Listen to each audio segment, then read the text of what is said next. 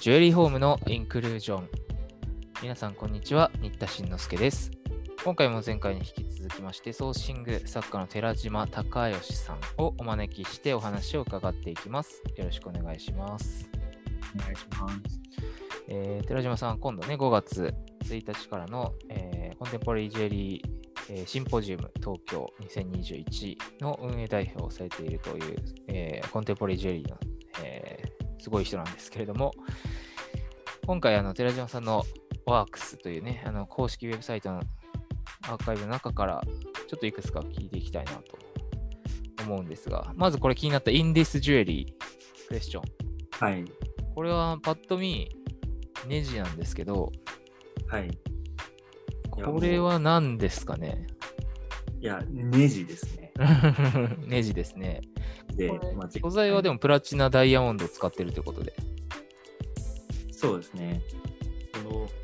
の作品のコンセプトが、あの、今はまあネジじゃないですか。はい。でも、例えば100年後とかにそれを見たときに、もしかしたらネジじゃなくてジュエリーになってるかもしれないな、みたいなストーリーがあるんですけどこう今の社会でかテクノロジーの進化がすごい早く進んでるじゃないですか。はい。でこう AI ロボットとかがこう日本のせあ人間の生活に影響を及ぼすとかあとは人間の体自体がうん。うんこう機械化するというか機械と融合して新しい体を手に入れるとかそういうなんだろう人間の在り方みたいなのがこうどんどん変わっていくと思うんですねこれからの世の中。でそれってジュエリーにもすごい影響すると思っていてこう、まあ、歴史的に見てもその服装が変わったりとかヘアスタイルが変わったりとかあとはこう海外の人と出会ったりとかしてジュエリーの形とかアイテムだったりとかデザインってどんどん変わってきたと思うんですけどでそれ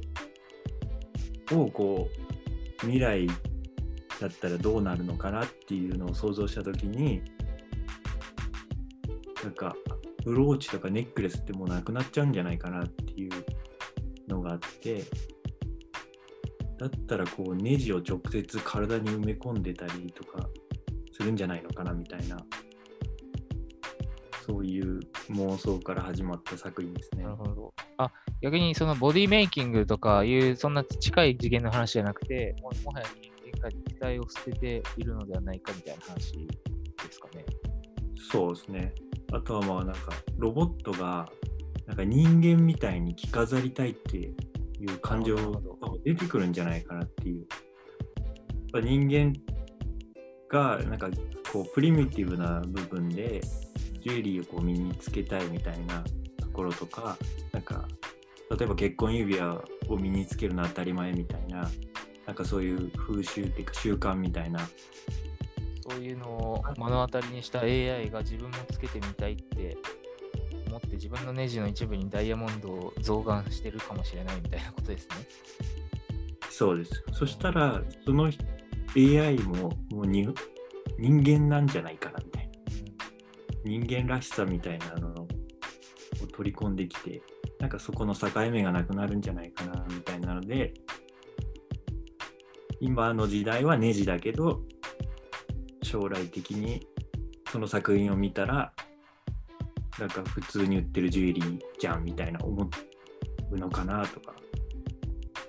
なるほど。じゃあこの作品はこの作品を見て考えるという類のジャンルに入るわけですかね。寺島さんののノートでいうなんか着用者とかそれを鑑賞する人とかあと物質的作品とかいう分類があるので皆さんもよかったらノートをね、見ていただいてとても勉強になると思います頭の整理に。いかんせんあのコンテンポラリーっていうといろんな人がいていろんなこと言っててあのよくわからんなって思う人も多いと思うんですね一般の方で。ジュエリーは好きなんだけど、ブランドとかはまあ興味あるけどちょっとアートとかちょっと言われると分かりにくいなっていう人にとっては寺島さんの今絶賛連載中で今ちょうど歴史的な記述に入ってきてるのはこれまた続くんですよね多分ね。そうですね。うん、大はい変勉強になるし、これただで読んでいいのかなって思うぐらいしっかりとした内容なので、よかったらうん見ていただくとね、あのシンポジウムも楽しめるんじゃないかなと思いますので、よろしくお願いします。あとは、お守りっていう作品、ペンダンペンダントの作品ですかね、これ。オブジェクト、銅、亜鉛エナメル、ストリング。これ一見すると、これジュエリーなのって遠目にはよくわからないんですけども、はい。これはどういったタイプの作品なんでしょうか？そうですね。それは一応あのミュンヘンでの卒業制作の作品で、あのポルツハイムの美術館に収蔵されているのも同じタイプの作品なんですけど、その時は、ジュエリーっていつジュエリーになるのかなみたいなのを考えてた時があって、こう、なんだろう、なんでジュエリー作ってるんだろうっていうとこから始まったんですね、自分が。えで、やっぱりなんか身につけたいっていう、こうなんか動機っていうか欲求みたいなのが自分のとこにもあって、で、それって他の人にもあるのかなっていう、なんか疑問みたいなのがあって、で、こう初めてジュエリー身につけたいなって思った時にそこにあるものがなんかジュエリーに変わるんじゃないかなっていうのがあってそれがそこら辺に落ちてる石ころでもこれをなんかなんかいいなみたいな気に入ったみたいな色なり質感なりってなったらジュエリーにしたいっていうなんかそういうそうですねプリミティブな感情ですね。で、それを大切にしたいなっていうので、あの、写真見てもらったらわかるんですけど、一見こう平たい板になっていて、壁にこうバーって並んでるんですけど、えでその中からこう鑑賞者の人が好きなこうテクスチャーなり、こう色なりを選んでもらって、でそれをジュエリーにしたいって思ったらあの折り紙みたいに箱うん箱状にあの折りたためるんですよ。あ、そうなんですか。これ、いなんか金属板のように見えますけど。はい、金属板0.3ミリの薄い板なんではあ、はあはあ折り曲げることができるんですね。あ、あーなるほど。これは、なんて言うんだろう。おチョコレート箱のような形でペコンペコンとなるんですね。そうですね。で折り曲げられて箱状になってえで箱状になったらこうそこになんか今ジュエリーにした理由みたいなのをこう一緒に閉じ込めてもらってで封印してこうそれをペンダントとして持ち歩くっていうタイプの作品でタイトルも「お守り」っていうんですけどなんかそういうなんだろう日本人的なのかな？なんかまあ、お守りっていうね、神社で買うやつと、ちょっと形もどこか似てるような感じしますね。そうですね。色味がだいぶ違いますけど、こういうのはいろんなそういうエナメル技法とか、どうこう加工して、テクスチャーをつけたりっていうのは、これまで培った技術でいろいろ変化をつけてるんですかね。そうですね。技術的なアプローチだと、もう今まで続けてきた、その表面の加色技法というか仕上げ技法みたいなのの延長で、あの全部同じ素材を使ってるんですけど、えー全然違うように見えますね。そうですね。あの窯で調整してるんやっで、ぱり、はい、その調整温度だったりとか調整時間とかでバリエーションを出してまあそうですね科学的な感じで科学実験みたいな感じでバリエーションを出してまあ2つとして同じのがないっていう全て一期一会なテクスチャーになっているっていう感じですね。これもしかしたらエキシビションやるときは、じゃあ、てんその来た人が参加することで、このジュエリーは完成するんですかね、じゃあ。そうですね。あの、なんだろう。作り手が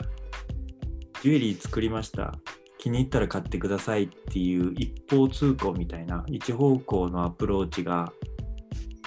なんかちょっと寂しくてそうじゃなくてやっぱりジュエリー身につけたいみたいなこうそういう感情を大切にしたいなと思ってそのコミュニケーションですね。作り手とそれをつける着用者とのこう接点みたいなのを持ちたいなと思ってあの一人じゃ作れないっていう形にしたんですよねこの時は。だからお客さんにその中に何を入れたいのかっていうのを準備してもらってで一緒にその箱状にした板の中に入れてで2人だけの秘密というか周りの人には誰も言い誰にも言わないですっていう感じでこうお渡しする感じですねスタイルです。なるほど。はい、じゃあ展示のその美術館に収蔵するって言っても、なんかその状態どうするかって結構いろいろ難しそうですね。そうですね。だから何点かこう買ってもらって、で、一つはこう閉じている形で、で、あとはこう開いているままの状態で購入してもらってるっていう感じですね。なるほど。はい。お守り2とかアンミュレットとかもちょっと似たような感じに近いんですかね、今の話と。そうですね。こうコンセプトは一緒で、デザインだけ変えて、でそのお守りっていう方、あ、お守りじゃない、アミュレットっていう作品の方は、あの具体的にこれを使ってくれみたいな、そういう話があって、で、それを中に入れてるっていう感じですね。これはなんか穴が開いてますけど。はい。それはあの中国のプロジェクトであの歴史的な陶器の破片壊れてる陶器の破片を使って何かジュエリーを作ってくれませんかっていうは話があってあはい。でそれを引き受けた時にあの、まあ、ちょうどお守りシリーズを作っていたので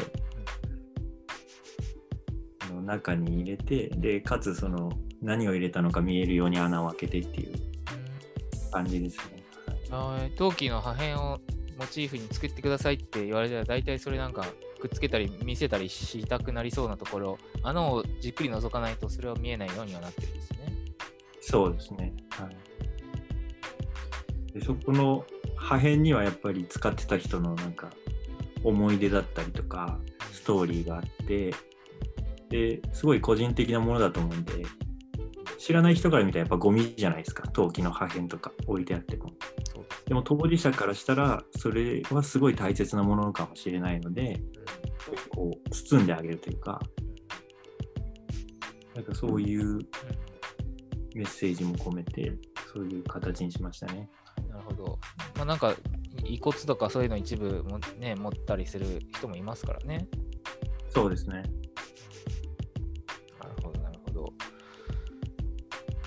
ありがとうございます。あの、コンテンポラリージュリーってなんか難しくて哲学的なものばっかりじゃないんだなっていうのが、もし、あの、聞いていた方の中でね、身近に感じられたら、えーありがたいです。で、そうだ、この寺島さんのような方々が、この度5月にシンポジウムをオンラインで開催するということで、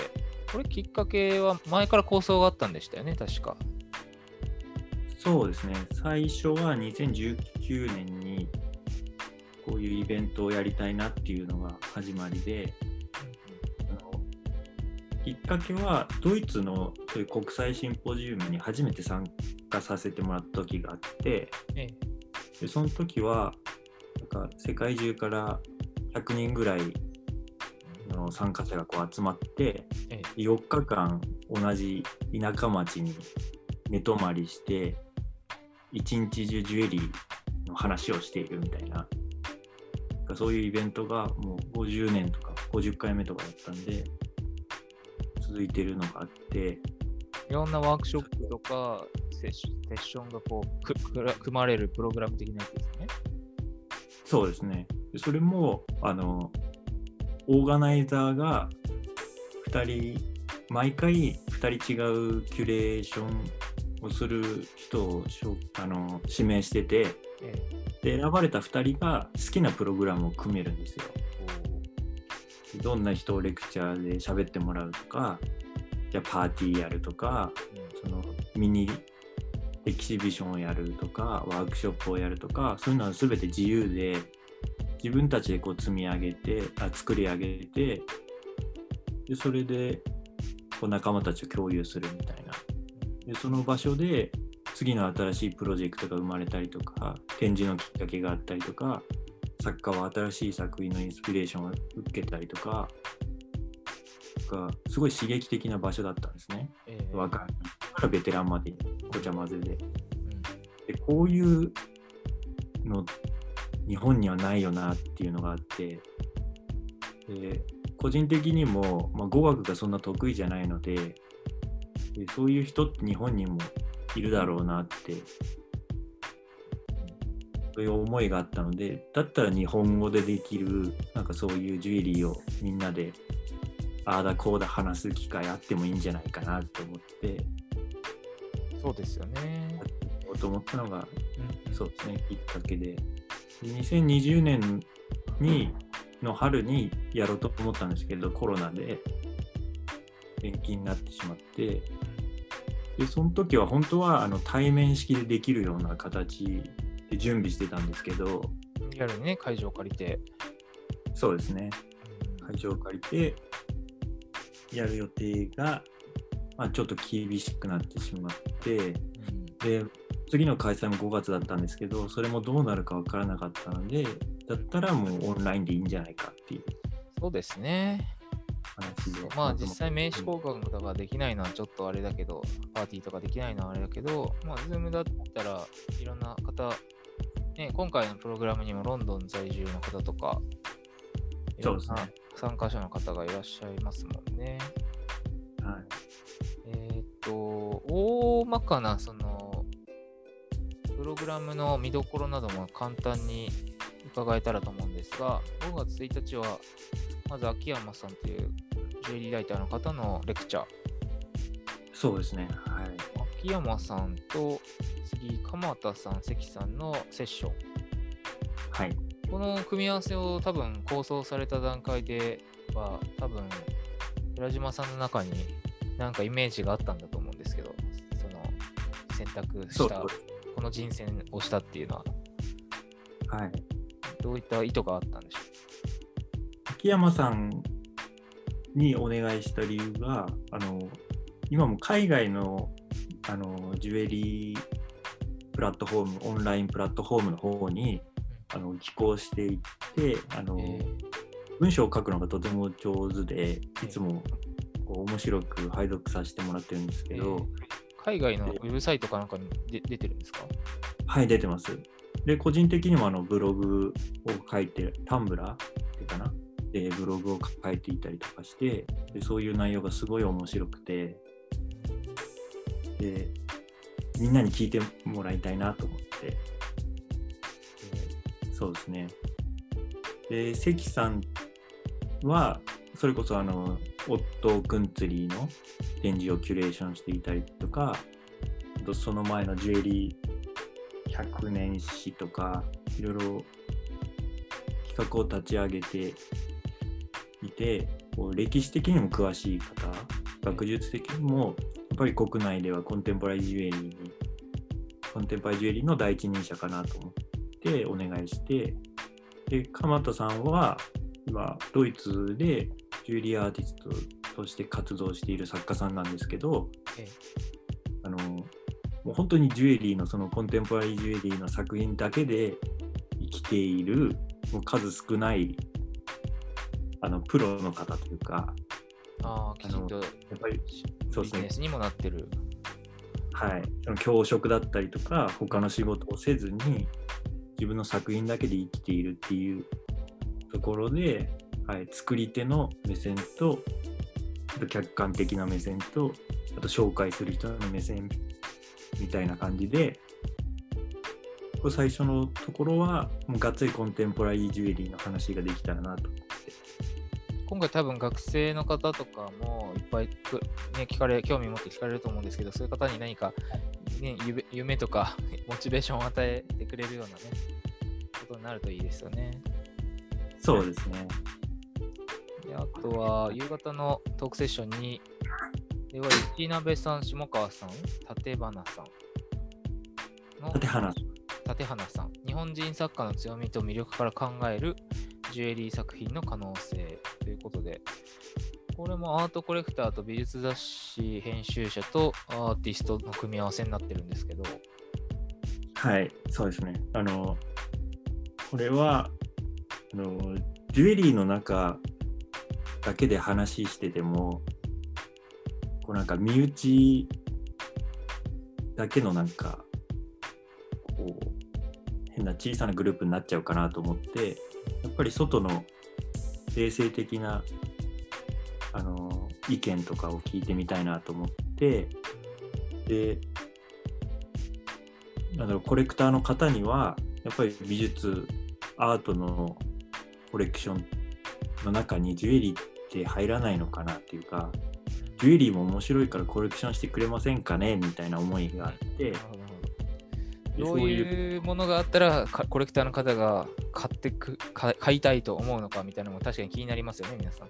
そうですねでなんで今までは買ってないのかとかもし買っているんだったらどういう作品を買っているのかとか、例えばあの雑誌の編集者の方もやっぱりなかなかコンテンポラリージュエリーの特集とかは組まれなくて一応去年あのその月刊美術の6月号の方に特集は組んでもらったんですけれどもそういうのもやっぱりなんだろうなかなかないというかかなり稀なあの特集だったと思うんですけどそうですね。なんかもっと紹介してくれてもいいのになっていうのがあってそういうのにつながるのにはどうしたらいいのかなっていうのであの編集者の方にもこう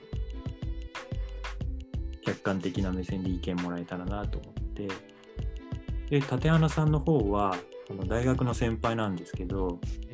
もともと工芸家にいてその伝統的な技法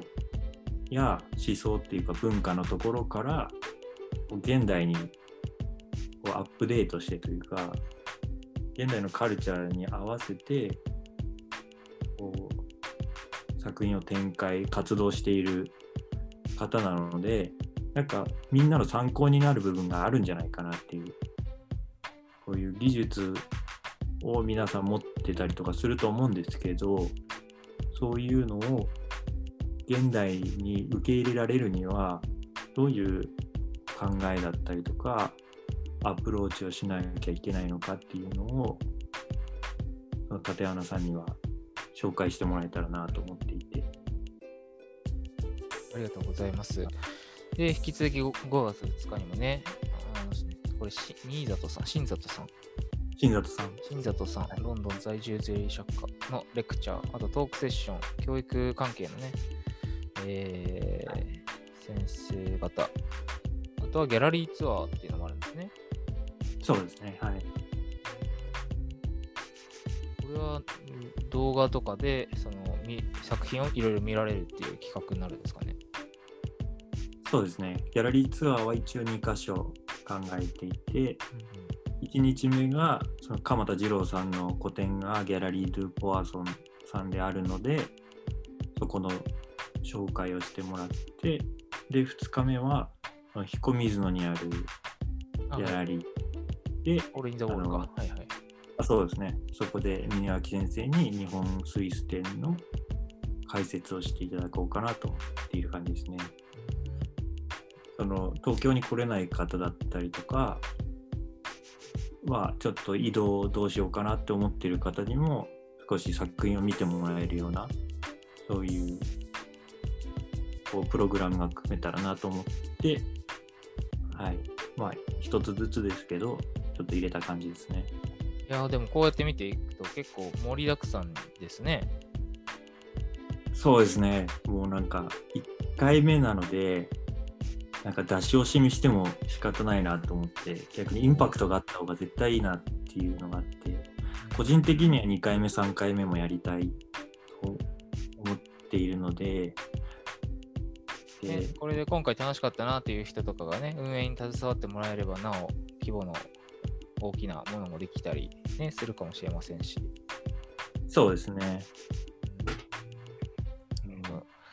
うんちょっと興味があるわっていう方は、まず寺島さんのノートでこの参加者募集っていうページを見てもらうことと、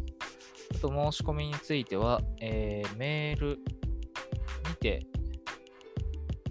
そうですね。申し込みをおしてせ、えーここのノートに書いてある cj.symposium.tokyo.gmail.com に、えー参加したいという旨を送っていただいた上で、ゆうちょ銀行等の口座に振り込みをする。あの参加料は、えーと、一般の 30, 30歳以上でしたっけ ?31 歳以上が、両日券が5000円、1日券が3000円、そして30歳以下の方が、えー両日券3000円、えー、1日券2000円ということですね。そうですね。はいはい。このね、一個一個のプログラムの料金考えたら、だいぶおお得感がありますので、私もすぐ申し込みをしたいと思います。ぜひよろしくお願いします。はい。それでは、あの前回に引き続き、ソーシング作家の寺島隆義さんに、えーお話を伺いました。寺島さん、お忙しい中、ありがとうございました。ありがとうございました。